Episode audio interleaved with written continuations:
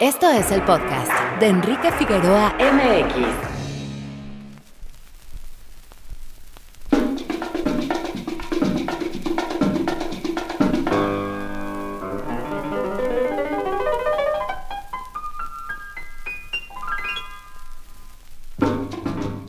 Muy buenos días, tardes o noches, mi nombre es Enrique Figueroa Anaya y les doy la más cordial bienvenida a un episodio más de este podcast.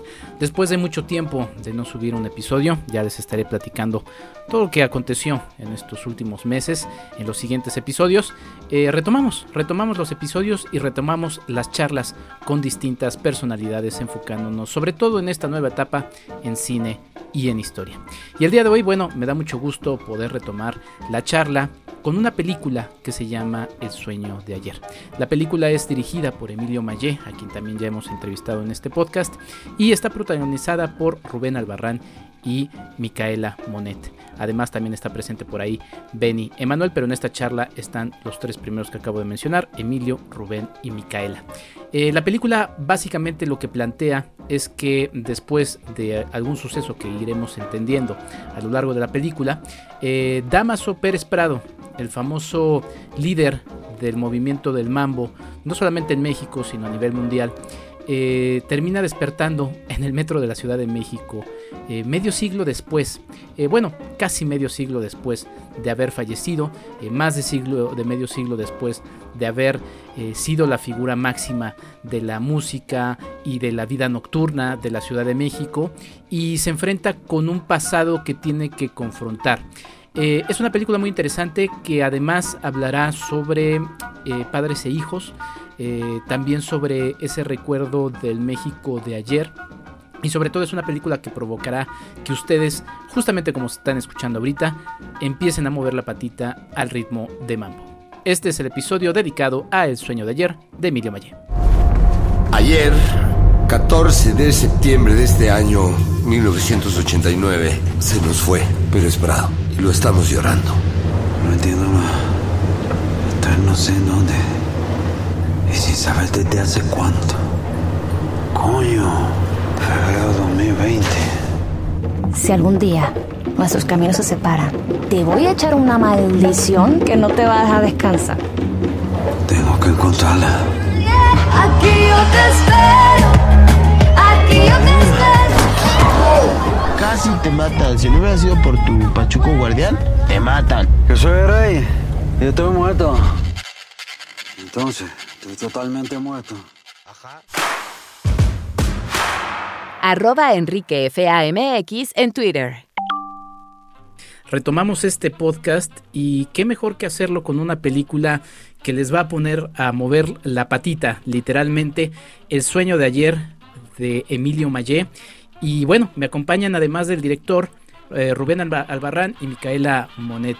Eh, Emilio, Qué gusto volverte a ver, qué gusto volver a platicar contigo y cuéntanos un poquito cómo se gesta esta película, primera película de ficción en tu filmografía, que nos evoca a un México que pues, todos aquí somos muy jóvenes, no, no lo vivimos, pero que sigue ahí. Hay una escena que me gusta mucho en la que está el personaje de Damaso Pérez Prado frente al Teatro Blanquita, que antes era el Teatro Margo, donde él debuta. Y es esa ciudad que recorrió él también de alguna manera. Bueno, no solo es eso, sino que se ve una fachada ya con letras caídas, ¿no? Entonces, en una sola imagen cuentas que el presente de Pérez, el pasado de Pérez Prado ya no es su presente y hablas de una ciudad pues que se está cayendo. Eh, que no solo es eso la Ciudad de México, pero también es eso y Pérez Prado se encuentra con muchas ruinas y espacios que ya no existen. Eh, y hay muchos lugares. La noche cambió mucho a partir del temblor, eh, el temblor eh, del 85 marcó en mucho la evolución de la, de la noche en la Ciudad de México.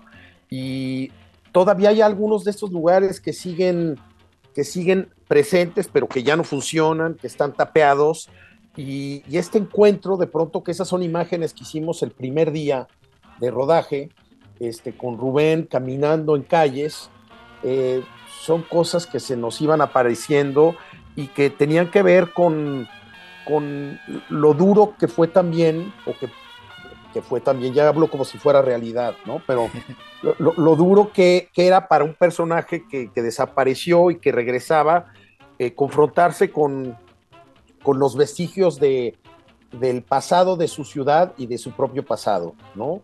Es un poco lo que le, es lo que le sucede a este personaje, pero a la vez es un personaje que sabe sortear y enfrentar lo que se le para enfrente y los obstáculos no son sino etapas que él va que él va toreando para llegar a lo que él está buscando, ¿no? Entonces, eso es lo que yo quería. Yo quería eh, tener un personaje que estuviera fuera del tiempo, que pudiera enfrentarse a, obstáculos diferentes, eh, resolverlos cada vez a su manera, con su humor, y por eso se creó este Pérez Prado ficticio que hicimos junto con Rubén, eh, inspirado en el Pérez Prado real, pero donde todo lo que le sucede es, es, es como un sueño, eh, no existió nunca.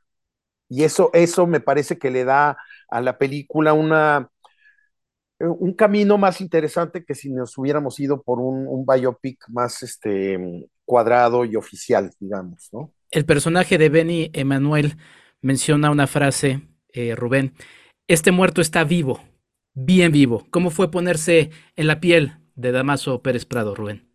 Pues como te comenta Emilio, fue algo, digamos, eh, sencillo en tanto que Emilio dio esa libertad de no, no buscar recrear la, la realidad, el personaje tal como fue, sino más bien crear uno nuevo, uno diferente, eh, muy libre. Entonces, bueno, pues tuvo, tuvo esa ligereza, ¿no? Esa eh, forma fácil de, de, hacerlo y de, y de vivirlo. Y pues yo lo disfruté en tanto a eso, en tanto que admiro a ese personaje que siempre pues ha formado parte de recuerdos familiares y, y que de alguna forma lo tengo integrado, ¿no? Por la música. Entonces, pues fue muy gozoso hacerlo. Micaela, ¿cómo fue formar parte de esta película en la que, sin revelarle mucho a la audiencia, también se trata este tema de padres e hijos rotos, generaciones que se van reencontrando y a partir también de la música justamente como, como parte eh, eh, columnal de esta película? ¿Cómo fue interpretar a tu personaje, Micaela? A mí, a mí me encantó muchísimo, realmente. Eh, bueno, primero que nada, por tremendo director que es Emilio y el elenco también.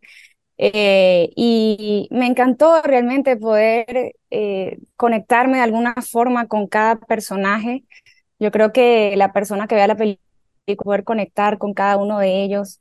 Eh, es una historia muy bonita que llega mucho, a mí me llegó mucho. Creo que, que logró en mí eh, destapar eh, muchas cosas que llevaba adentro y que también superar mucho de mis miedos a través de los personajes, a través de actuando también. Y, y, la verdad que estoy súper encantada y muy honrada de haber formado parte de, de una película que también eh, trae de vuelta y, y, que hace que la gente descubra o que reviva momentos del pasado con el mambo. Emilio, eh, cuéntanos de una escena en particular, la platicabas en el Festival de Morelia, donde se presenta la película, precedida de una alfombra roja y además también después de, de que termina la cinta con un show musical que, que terminará recordando mucha gente que estuvo ahí. Eh, platicabas una anécdota que me parece muy interesante y que me gustaría que mencionaras en este podcast, en donde platicabas el asunto de la lluvia. Es una escena de las muchas eh, musicales y bailables muy eh, importantes y muy este, que se quedan en la memoria de tu película, Emilio. Bueno, eh, desde el principio esa, esa secuencia era como la secuencia complicada de la película y fue mudando. Eh, es, es, la fuente de Zahualcoyotl. Mm. Esa está, es una fuente que está en la primera sección, no muy lejos de la entrada al zoológico. Es una fuente que se hizo en los, en los años 50, eh, a mediados de los 50, es decir, estamos en el momento del mambo, ¿no? Hay una cosa contemporánea y es una fuente eh, que poca gente visita y que es muy particular porque es una fuente muy, muy larga. Está dedicada al agua. Eh, Nezahualcóyotl ah, este, eh, tuvo como, como tarea eh, llevar el agua hasta el centro de la ciudad, ¿no? Eh, entonces tiene que ver con el agua, esa fuente, y por eso es una fuente larga donde el agua tiene una presencia tan, tan marcada. Y fuimos varias veces esa fuente, bueno, yo la fui a ver muchas veces, y al principio estábamos planteando una escena más complicada donde el personaje de Magdalena iba a flotar en el agua y nos dimos cuenta de que por el poco tiempo que teníamos, porque tuvimos solo una noche para trabajar ahí, eh, iba a ser una escena muy complicada y empezamos, fuimos varios, varios sábados, que los sábados era un día que nos acomodaba, Rubén, eh, Micaela y, eh, y Andrea Chirinos, que nos ayudó también en las coreografías, y ahí como que se fue armando, ¿no? Eh, después Rubén y Micaela siguieron trabajando esa escena en un estudio y el día que, llegamos ahí, eh, hicimos escenas de día y cuando llegó la noche cayó una tormenta espectacular, fuertísima, que aparte duró, que es lo raro y siempre es lo complicado cuando trabajas con lluvia, es que en general la lluvia no dura. Cae un chaparrón y después se va y ya no estás, ya no puedes machar. Y aquí tuvimos una lluvia que nos, que nos acompañó y que, y, que, y que fue, fue muy gozoso, de verdad, retomar esta coreografía que habíamos soñado los tres eh, bajo la lluvia, porque aportó una magia espectacular, inesperada y, bienvenida y aceptada con, con muchísima felicidad. Entonces fue trabajar en, en, bajo un aguacero impresionante, pero que le dio a la escena una cosa que jamás podríamos haber logrado, aunque hubiéramos tenido muchísimo dinero para hacerlo de una manera de efectos especiales. Fue un momento muy bello porque fue como uno de los regalos este, que tuvimos en este rodaje, donde de pronto las cosas se juntan para que lo que uno tiene planeado salga mejor que lo que uno mismo podría haber esperado. Predomina evidentemente el mambo en la, en la música de esta película, pero también conviven distintos géneros. Y hay una escena, eh, Rubén, en la que el personaje de Damaso eh, perrea, está escuchando y bailando reggaetón. Y me parece muy linda esa escena porque finalmente los géneros conviven, no se pelean. Cuéntame un poquito de qué piensas a, partir de esta reflexión. Yo creo que um, Pérez Prado era un músico que estaba abierto a la experiencia eh, del presente y del entorno en donde él se encontraba y que incluía, eh, utilizaba eso como un material vivo para sus creaciones. Entonces, por eso pienso que si él conociera eh, el reggaetón o conociera el trap o conociera cualquier otra expresión musical contemporánea, él a él le gustaría y lo estudiaría y comenzaría a crear a partir de, elementos característicos de, de, esas músicas para reinventarse. Entonces, y creo que siempre fue gozoso del baile y eh, pues obviamente de la compañía femenina. Entonces, pues un lugar así pues para él era pura felicidad. Esa fue mi reflexión. Pues vayan a ver esta película, El sueño de ayer de Emilio Mayella, se puede ver en cines, también plataforma, pero la verdad la invitación es que la vayan a ver en cine, a que vayan a escuchar la música, a que vayan a salir justamente moviendo la patita. Micaela, ¿cómo los invitarías a que vean estas coreografías, esta música y este extraordinario sueño de Emilio Mayé? Bueno, no se pueden perder El sueño de ayer en cines, es una película que los hará sentir muchísimo, eh, van a bailar, van a cantar, van a gozar y también van a llorar, ¿no? Así que no se la pueden perder, vayan a verla y el mensaje de verdad que les va a dejar es divino.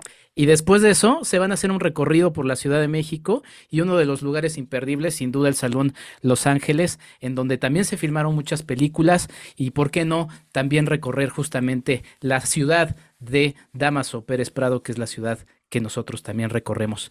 Maca la cachimba, gracias, cuídense y mucho éxito, Emilio, Rubén y Micaela. Gracias. Igual, gracias. Yo soy el ruletero. Que sí, señor, Yo soy el chafirete. Que sí, señor, el chafirete.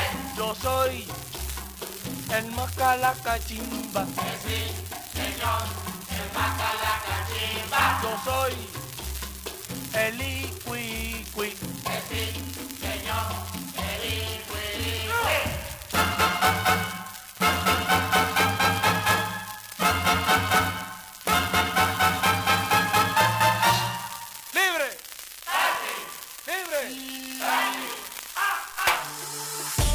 Fue el podcast de Enrique Figueroa MX. Hasta la próxima.